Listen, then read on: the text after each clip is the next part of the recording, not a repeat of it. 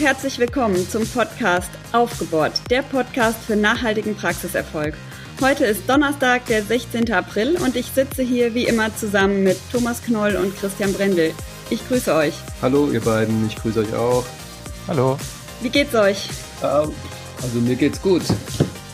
Ich schaue mal wieder raus aus dem Fenster und die Sonne scheint mal wieder. Also es ist wieder ein positiver Tag in einer schwierigen Zeit.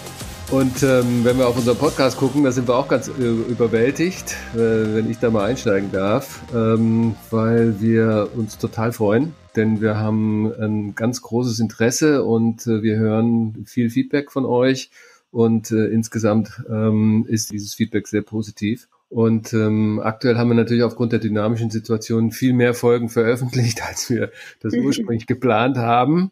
Und der liebe Christian, der ist am Schneiden ohne Ende. Schläfst du eigentlich irgendwann nochmal, Christian? Oder? Ja, also eigentlich ist es momentan so, morgens, äh, weil wir uns die Arbeit teilen, hüte ich die Kinder, mittags nehmen wir auf und nachts schneide ich. Genau. also von daher, ähm, aber es macht uns ja viel Spaß und äh, wir freuen uns, äh, wir freuen uns wirklich sehr, dass äh, wir hier ein Format haben, was euch gefällt. Ja, definitiv. Wir haben auch ähm, schon viele Fragen bekommen in der letzten Woche. Unter anderem zu den letzten Folgen. Wir haben ja in der letzten Folge und in der vorvorletzten Folge über Maßnahmen gesprochen und eine der Fragen, die wir bekommen haben, war, in welcher Reihenfolge man denn jetzt diese Maßnahmen ergreifen soll und ob es denn notwendig ist, alle Maßnahmen zu ergreifen. Und dann haben wir beschlossen, das Thema doch heute noch einmal aufzugreifen und euch eine ja, Reihenfolge zu geben, in der ihr vorgehen könnt. Aber bevor wir das tun, wollen wir die heutige Folge nutzen, um auch die bisherigen Erkenntnisse noch einmal zu reflektieren, vielleicht auch einzuordnen und ein paar Updates nachzureichen. Denn wie das so ist, kaum haben wir die Folge geschnitten, also der Christian über Nacht, gibt es auch schon wieder Neuerungen und die wollen wir jetzt hier an den Anfang dieser Folge stellen. Und da habe ich mal eine Frage an den Christian. Heißt es eigentlich KfW Sofortkredit oder KfW Schnellkredit, Christian? Ja, ja, vielen Dank. Äh, ich hatte, glaube ich, in der Folge 6 fälschlicherweise Sofortkredit gesagt. Korrekt wäre gewesen KfW Schnellkredit. Aber wo du das schon anschneidest, äh, da gibt's auch Neuigkeiten zu. Den kann man seit gestern beantragen, also gestern der 15. April. Äh, die Bedingungen wurden sogar auch nochmal leicht aufgeweicht für Zahnarztpraxen vielleicht nicht so re relevant in der Regel, aber die Voraussetzung, dass man in drei Jahren, äh, 17 bis 19, jetzt äh, profitabel war in Summe, die ist weggefallen. Jetzt reicht es, wenn man in 2019 profitabel war. Das ist halt für Praxisneugründungen eventuell relevant. Und das Gute ist, dass die Auszahlungen auch relativ schnell erfolgen. Die KfW hat eine Generalzusage äh, den Hausbanken abgegeben. Das heißt, ähm, nach unserem Verständnis oder auch nach den Rückmeldungen, die wir schon haben, wenn ich mich an die Hausbank wende, diesen Kredit beantrage, dann kann die Hausbank den mir sofort auszahlen und die KfW wird, äh, die Aussage hat sie schon gemacht, der, der Hausbank diesen Kredit dann ähm, nächste Woche äh, zurückerstatten im Prinzip. Also das sind gute Nachrichten an ja, der Front. Absolut. Ja, danke Christian. Wir wollten, glaube ich, noch ein anderes Thema auch kurz ansprechen. Das ist das Thema Kurzarbeit. Äh, das ist ja ein sehr, sehr gutes Instrument. Äh, wir hatten schon überlegt, ob wir eine gesamte Folge machen, aber letztendlich, ich glaube, viele ähm, haben das äh, auch schon angegangen, dieses Thema. Deshalb wollten wir jetzt hier nicht redundant werden. Aber doch zwei, drei ganz wichtige Punkte. Ähm, wir hatten es in der Folge angesprochen, 60 bis 67 Prozent. Aber ähm, diese 67 Prozent, und das wollten wir nochmal präzisieren, die gibt es nur, wenn auf der Lohnsteuerkarte mindestens ein Kind mit 0,5 eingetragen ist. Und ähm, äh, insbesondere in der Lohnsteuergruppe 5 geht es gar nicht. Ja. Und äh, viele angestellte Mütter haben eben äh, diese Lohnsteuerklasse 5 und, ähm, äh, und eben keinen Kinderfreibetrag. Ähm, deshalb kriegen die dann entsprechend nur 60 Prozent. Kurzarbeitergeld. Und das ist natürlich äh, ein Problem, denke ich, für viele Mitarbeiter ne? in, der, in der Praxis, weil die Gehälter ja ohne dies schon nicht sehr hoch sind. Wenn ich dann nur 60 Prozent bekomme, dann äh, ja, kann das schon sein, dass ich nicht so positiv darauf reagiere. Aber ich habe jetzt auch schon von vielen Praxisinhabern gehört, dass sie aufstocken. Weiß nicht, wie es euch da geht. Ähm, ja. Ich habe das letztes Mal schon angesprochen. Ich ähm, habe mich da aber auch nochmal erkundigt. Also das ist tatsächlich grundsätzlich ohne Probleme möglich, dieses äh, Kurzarbeitergeld aufzustocken. Ja. Ähm, ich muss natürlich versteuern, äh, das ist klar, aber ich kann das aufstocken, so dass dem Mitarbeiter am Ende vielleicht gar kein großer Verdienstausfall entsteht. Ja, das ist, glaube ich, eine, eine, gute Möglichkeit. Wobei mit den äh, Sozialversicherungsbeiträgen, das ist noch nicht ganz geklärt, ne? Ob das, ähm, genau, äh, ja. äh, ob das zu versteuern ist oder nicht zu versteuern ist. Aber sobald wir da was wissen, würden wir das, glaube ich, auch im Update. Das habe ich auch so verstanden. Genau. Was ich vielleicht noch ähm, anbringen wollte, ich habe jetzt auch schon von einigen Kunden gehört, dass sie überhaupt keine Kurzarbeit beantragt haben, weil sie vielleicht keinen so großen Umsatzrückgang haben. Nichtsdestotrotz ist natürlich ein Umsatzrückgang da und ähm, man sollte sollte schon darüber nachdenken, denn es ist eine gute Möglichkeit, äh, diesen abzufedern. Und ähm, ja, wenn ich zum Beispiel auf 50 Prozent äh, Kurzarbeit gehe, dann habe ich jetzt mal angenommen, ich hätte eine Personalkostenkennzahl von äh, 30 Prozent, ja eben diesen Umsatzrückgang schon mal zu einem gewissen Anteil abgefedert. Ähm, und äh, das ist natürlich schon mal etwas. Ja, also da sollte jeder drüber nachdenken, der einen Umsatzrückgang hat. Und ich würde behaupten, es gibt keine Praxis in Deutschland, die die Krise nicht zu spüren bekommt. Ja, und ähm, also auch da, glaube ich, können wir gut äh, auch unterstützen, ähm, das nochmal anzugucken. Wenn wir, wenn wir uns insgesamt äh, die Liquidität angucken, spielt das natürlich immer eine große Rolle. Und ich glaube, es ist wirklich ein gutes Instrument, was, äh, was die Regierung da auch äh, entsprechend zur Verfügung gestellt hat. Also wir sollten es auf alle Fälle prüfen. Ja, also ich habe jetzt gesehen, dass wir noch eine weitere Frage bekommen haben. Und zwar war das äh, zum Thema Kurzarbeit die Frage, wie man mit den Auszubildenden umgehen kann. Also ob man äh, für Auszubildende auch Kurzarbeitergeld beantragen kann. Ja, das ist eine gute Frage. Ähm, also Auszubildende können nach sechs Wochen Arbeitsausfall auch in Kurzarbeit gehen. Ähm, das geht aber nur in Abstimmung mit, äh, mit der IHK, ne? weil die sind ja in der Ausbildung und es muss auch die Ausbildung sichergestellt werden weiterhin. Aber letztendlich, es gibt da eine Möglichkeit. Letzt, wenn, wenn das in Frage kommt, sollte man das natürlich dann ganz stark mit der IHK abklären. Ja, ein weiteres Thema, das wir hier noch kurz ansprechen möchten, ist eine Sondersituation in Baden-Württemberg. Wir hatten in einer der vorherigen Folgen ganz kurz über die Standardvorgehensweisen der KZBV gesprochen. Die Landesregierung in Baden-Württemberg hat hier jetzt noch eine Corona-Verordnung äh, umgangssprachlich erlassen, in der sie die, ja, die Behandlungsfreiheit der Zahnärzte, Oralchirurgen und Kieferorthopäden nochmal erheblich einschränkt, sozusagen über die Standardvorgehensweisen der KZBV hinausgeht, das Ganze auch im gesetzlichen Kontext regelt. Mund-Kiefer-Gesichtschirurgen interessanterweise hiervon nicht erfasst. Die Regelung sieht vor, dass nur akute Erkrankungen und Schmerzzustände behandelt werden dürfen. Und bei einer Zuwiderhandlung wurden da relativ saftige Bußgelder angedroht. Das gab natürlich übers Osterwochenende in Baden-Württemberg dann einige Diskussionen in der Zahnärzteschaft, ähm, wurde dann nochmal nachgeschärft oder versucht nachzuschärfen, äh, was, was eigentlich genau gemeint ist mit akuten Erkrankungen. Und es scheint zu gelten, alles, was medizinisch notwendig ist, ist erlaubt und die Entscheidung obliegt da natürlich am Ende wieder dem Behandler. Das ist allerdings vermutlich gar nicht so einfach, das zu entscheiden, was letzten Endes medizinisch notwendig ist. Aber gut, das werden dann vielleicht auch die nächsten Wochen zeigen. Ja. Interessant ist halt in dem Zusammenhang, dass Baden-Württemberg das einzige Bundesland ist, was solche Regelungen bisher getroffen hat. Wir werden das weiter beobachten. Sollten andere Bundesländer da nachziehen oder sollte sich die Situation in Baden-Württemberg nochmal ändern, dann würden wir hier auch in dem Kreis nochmal ein Update geben. Definitiv. So, ich glaube, das war's jetzt tatsächlich auch mit den ähm, Updates. Also das waren die Themen, die wir noch einmal ausführen wollten, beziehungsweise zu denen uns Fragen gestellt wurden. Ich glaube, jetzt sollten wir auf das tatsächliche Thema übergehen, das wir heute besprechen wollen. Wir hatten ja versprochen, dass wir noch mal eine ja sogenannte ähm, Packing Order geben, also dass wir noch einmal sagen von den genannten Maßnahmen aus der aus den letzten Folgen, in welcher Reihenfolge die denn jetzt angegangen werden sollten. Also ähm, was steht ganz oben, was ist besonders wichtig und ja, was ist vielleicht nachrangig. Was ist überhaupt eine Packing Order, Christian? Ja, also es ist eigentlich nur eine Hackordnung, ist so ein Begriff aus der BWL. Ähm, ich glaube, wir haben tatsächlich ähm, die, diese, diesen Strauß an Maßnahmen aufgezeigt und, und die Frage ist ja sozusagen, ja, welche von denen ähm, sollte ich denn als erstes ziehen und welche dann vielleicht später, sofern sie denn notwendig sind. Und das Ganze hat ja zwei Komponenten. Die eine Frage ist so ein bisschen, wie schnell kann ich äh, die, kann ich die Maßnahmen ziehen und wie schnell brauche ich Liquiditätshilfe? Äh, wenn wir aber jetzt mal davon ausgehen, dass die akute Situation so von heute auf morgen und auf übermorgen in den Praxen jetzt äh, liquiditätsmäßig geklärt ist, dann stellt sich ja die Frage, wie teuer sind denn diese Maßnahmen? Und ich glaube, danach kann man die so ein bisschen sortieren. Du hattest, glaube ich, letztes Mal oder in einer der vorherigen Folgen gesagt, Jana, Liquidität vor Rentabilität vor Umsatz. Das heißt, das gilt eigentlich immer. Und jetzt in der Krise möchten wir natürlich die Liquidität besonders schützen.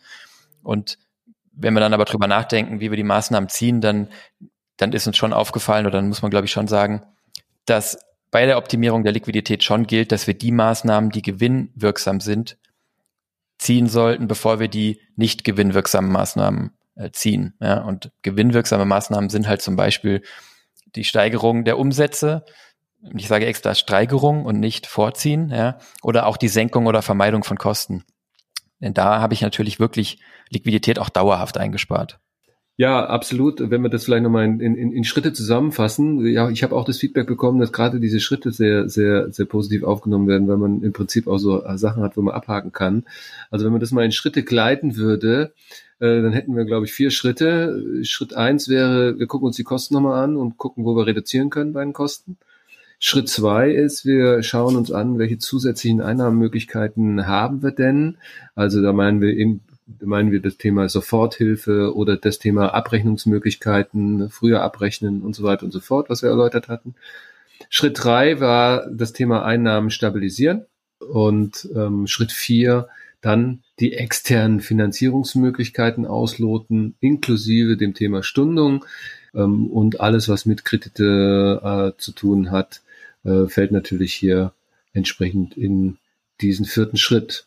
Also nochmal, Schritt eins Kosten reduzieren, Schritt zwei zusätzliche Einnahmemöglichkeiten, Schritt drei Einnahmen stabilisieren und Schritt vier externe Finanzierungsmöglichkeiten ausloten. Ähm, und Schritt eins Kosten. Warum ist das der erste Schritt?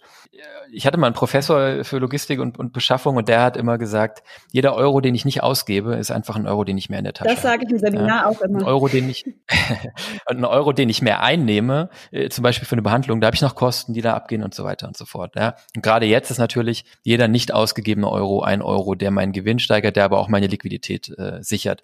Und da zählen natürlich die Maßnahmen, die wir in den Folgen schon besprochen haben, also Kurzarbeit hatten wir eben nochmal, Anpassung der Vorauszahlung auf Nebenkosten, Anpassung der Vorauszahlung auf Steuern.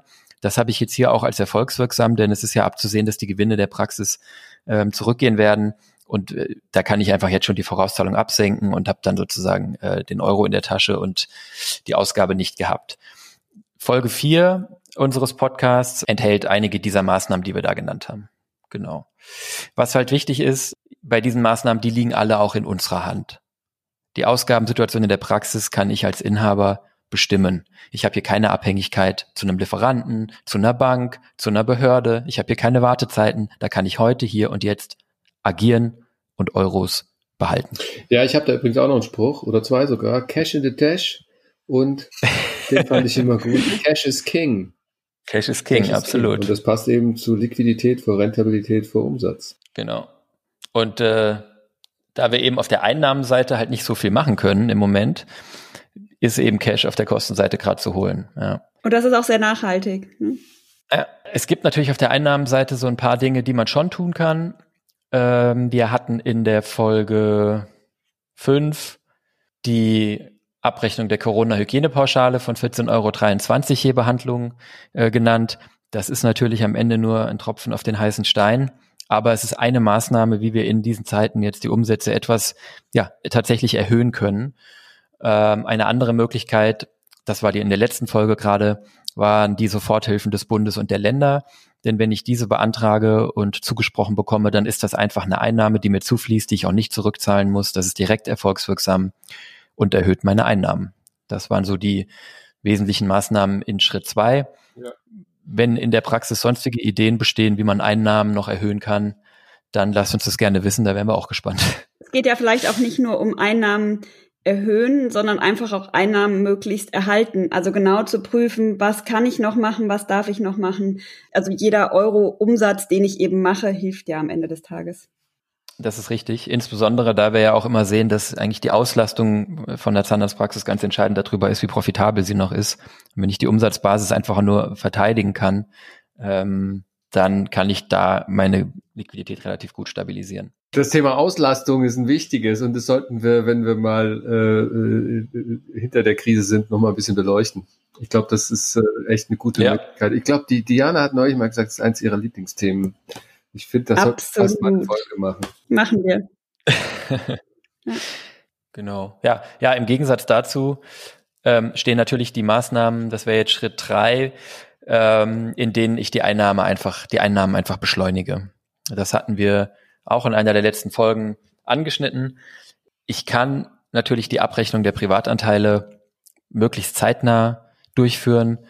Ich muss und sollte dann überprüfen, ob die Patientenzahlungen gekommen sind. Auch das im Idealfall relativ zeitnah und dann den Patienten auch in den gegebenen Fristen dann Zahlungserinnerungen senden. Und ich hatte in der Folge auch gesagt, die Patienten werden da hoffentlich Verständnis für haben, dass die Zahnarztpraxis auch ähm, ja, Gebühren, Gehälter, Mieten zahlen muss und sind auch interessiert an dem Erhalt äh, der Praxis. Ja. Das Ganze kann man automatisieren mit Softwarelösungen und wer das Ganze über eine Abrechnungsgesellschaft macht, der sollte mit der Abrechnungsgesellschaft über die Sofortauszahlung sprechen.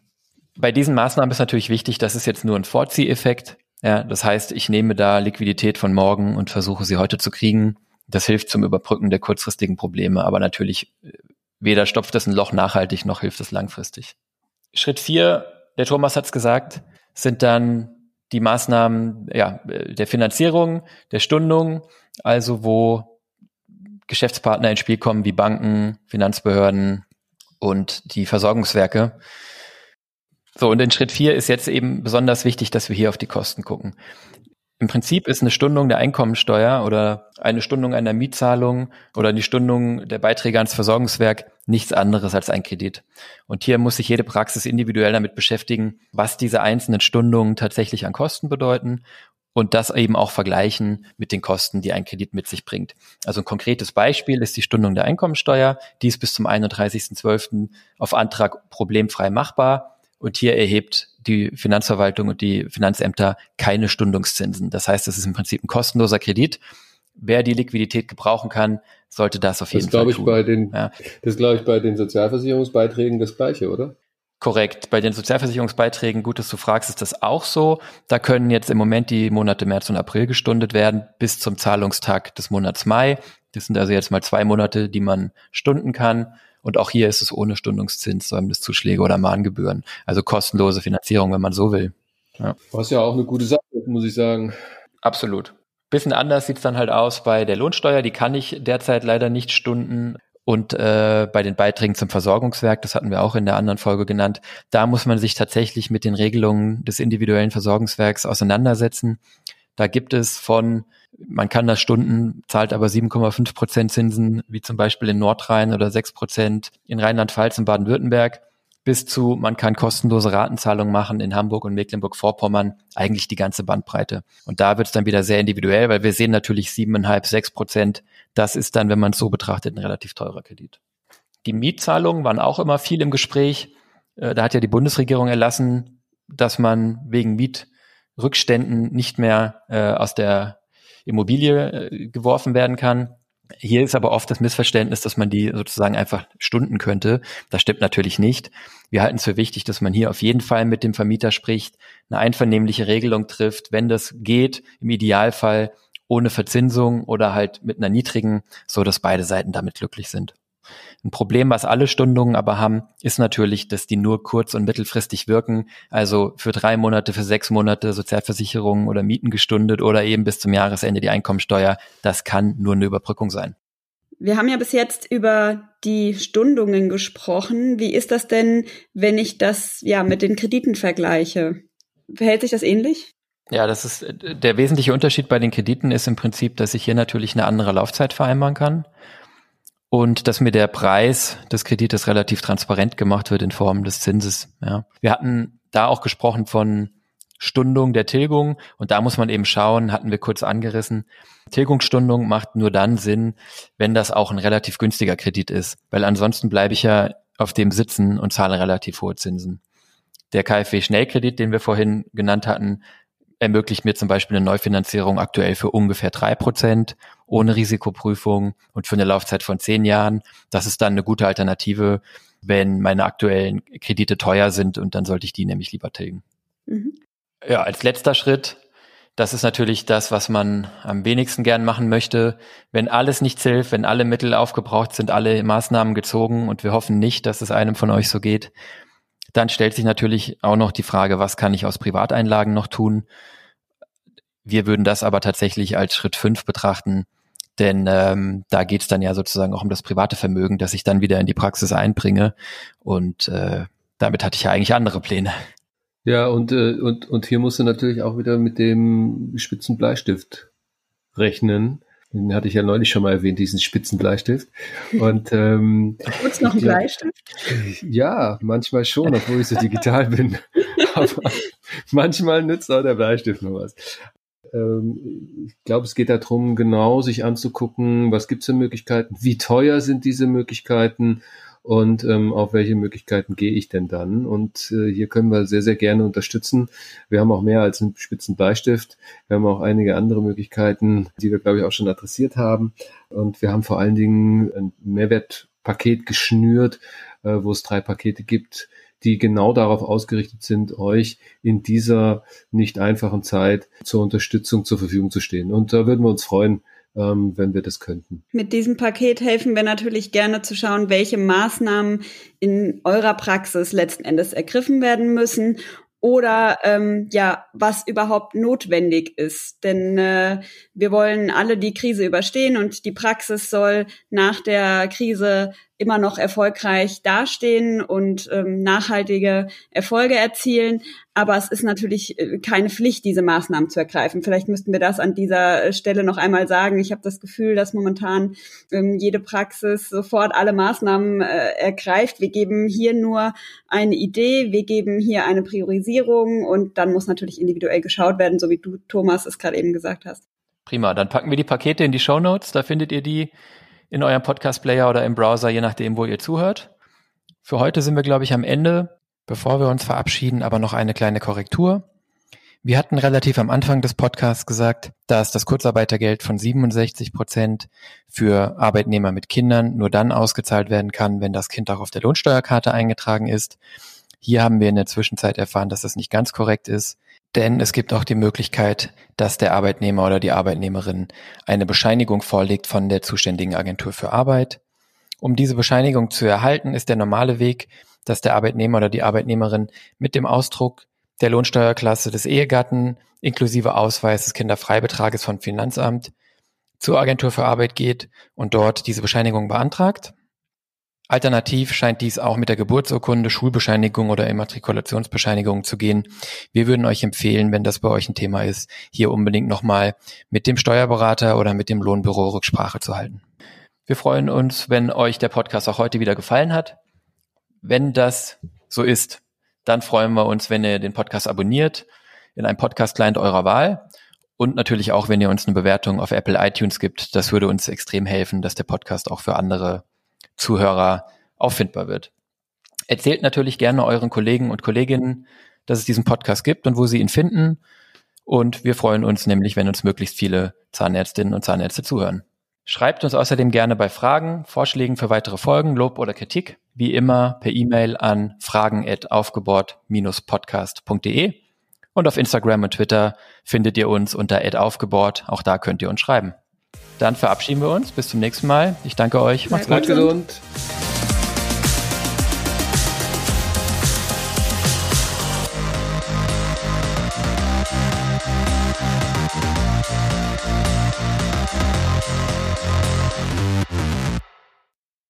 Ja, heute ist Dienstag. Wir sind unserer Zeit ein bisschen hinterher. Für uns ist Dienstag. Genau. Homeoffice und so, ne? Dienstag, Donnerstag, auch egal. Beides fängt mit D an und hört mit Tag auf übrigens. Sollen wir nochmal neu? Dann singe ich jetzt doch wieder. Das hat dir offenbar geholfen. Ich weiß gar nicht mehr, wie die Musik ging. Und los. Ich habe mal eine andere Frage. Können wir das nicht anders aufziehen? Wir hatten doch schon mal über die KZBV ähm, Standardvorgehensweisen gesprochen. Und ist es nicht so, dass man sagen kann, hier in Baden-Württemberg war es offensichtlich dem Gesetzgeber nicht, nicht gut genug, dass die, mhm. äh, sagen wir mal, die Zahnärzte in der Selbstverwaltung sich Standardvorgehensweisen geben, sondern hier hat man gesagt, wir machen das jetzt nochmal auf einer gesetzlichen Grundlage und schränken das auch noch ein Stück weit enger ein. Das ist eine Sondersituation. In anderen Bundesländern haben wir das bisher nicht gesehen. Wir beobachten das weiter. Wenn es da Neues gibt, äh, informieren ja. wir euch. Äh, Hast du schön gesagt. Oder ja, sag es doch so. Sag das nochmal. Sag es einfach so. Okay wollte jetzt eine Pause lassen. ja, ich weiß aber ich nicht, ob wir jetzt ich wollte eigentlich gerade hineinhüpfen und und äh, und, ja. und dann, ja, äh, ich wollte jetzt einfach hier sagen diese diese Schritte, ne? Also ich weil jetzt könnte man ja, ne? ja schieß rein.